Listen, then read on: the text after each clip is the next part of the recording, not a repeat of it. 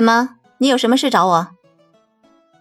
品种静下意识停下脚步，然而，当着班级同学的面，林恩也不太好直接开口请假。老师，咱们出去说吧。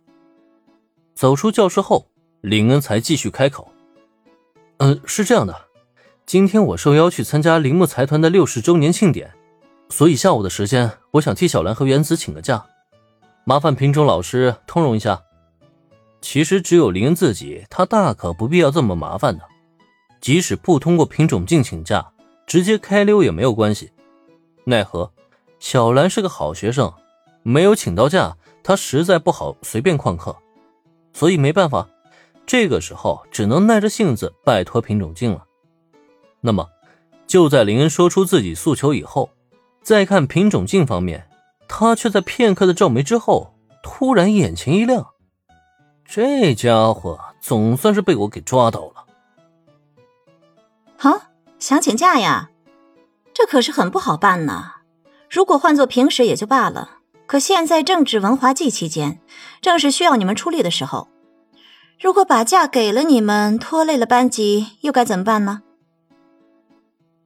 对于品种镜而言，给不给假这并不是重点，重点在于林恩从转学过来以后，好像就从来没将他当做老师看待。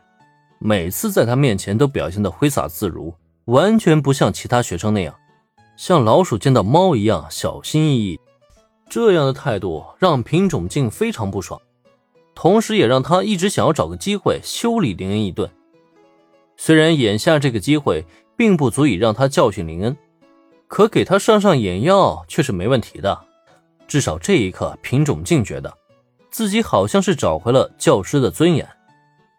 好了，品种老师，你就别给我摆官腔了。到底要什么条件？你说就是了嘛。眼见品种静眼角闪过一抹得意洋洋，林恩顿时倍感无奈。说实话，这种做作姿态完全不适合品种静的人设，一看就让人感觉非常的违和。就不能好好说话吗？你这家伙！林恩这话一出，品种镜顿时闪过了一抹懊恼。这个家伙怎么说？我也是你班主任啊，谁家的学生敢这么跟老师说话呀？可偏偏的，他自己也心知肚明，这番小小的威胁，人家压根就不会放在眼里。如果真揪着不放，小丑也只会是他自己了。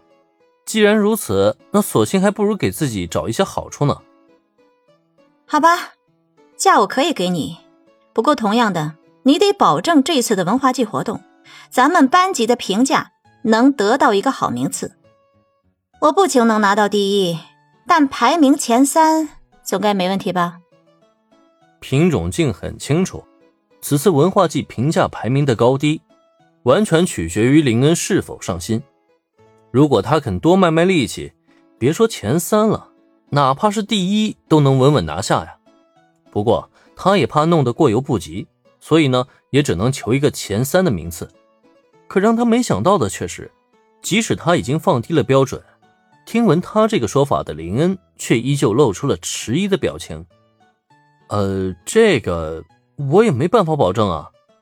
毕竟品种老师你也知道，我参加的社团可不止一个两个，到时候每个社团都要做出成绩，我肯定不能将全部重心都放到班级展出上面啊。林恩说的是实话。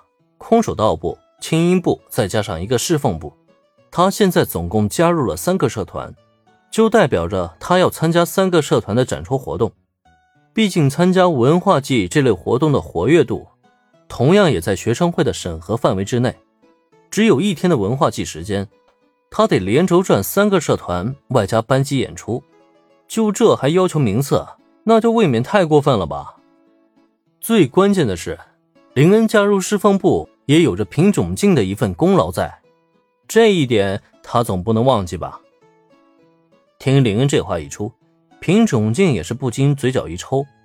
他自然知道林恩的难处，也没有忘记当初是他把林恩坑进侍奉部的。但问题是，这次的文化季评选对他而言也有着相当重要的意义。如果林恩真在班级展出活动时消极怠工，他也会觉得非常困扰的。那么在这种情况下，林恩同学，其实老师也知道你真的很忙，不过这次文化季活动真的很重要，你就算帮老师一个忙，多努力一把，你看怎么样？该怎么说呢？品种镜的突然变脸让林恩真的很难适应。最关键的是，他能看得出来，品种镜的这副姿态完全是勉强做出的，就连嘴角都不自觉地抖动了好几下。这到底是什么情况？究竟是什么把他逼成这样？看到林恩惊愕的模样，品种镜却以为自己拿出的好处不够，人家不乐意呢。这就不禁让他无奈之余，又深深的吸了一口气。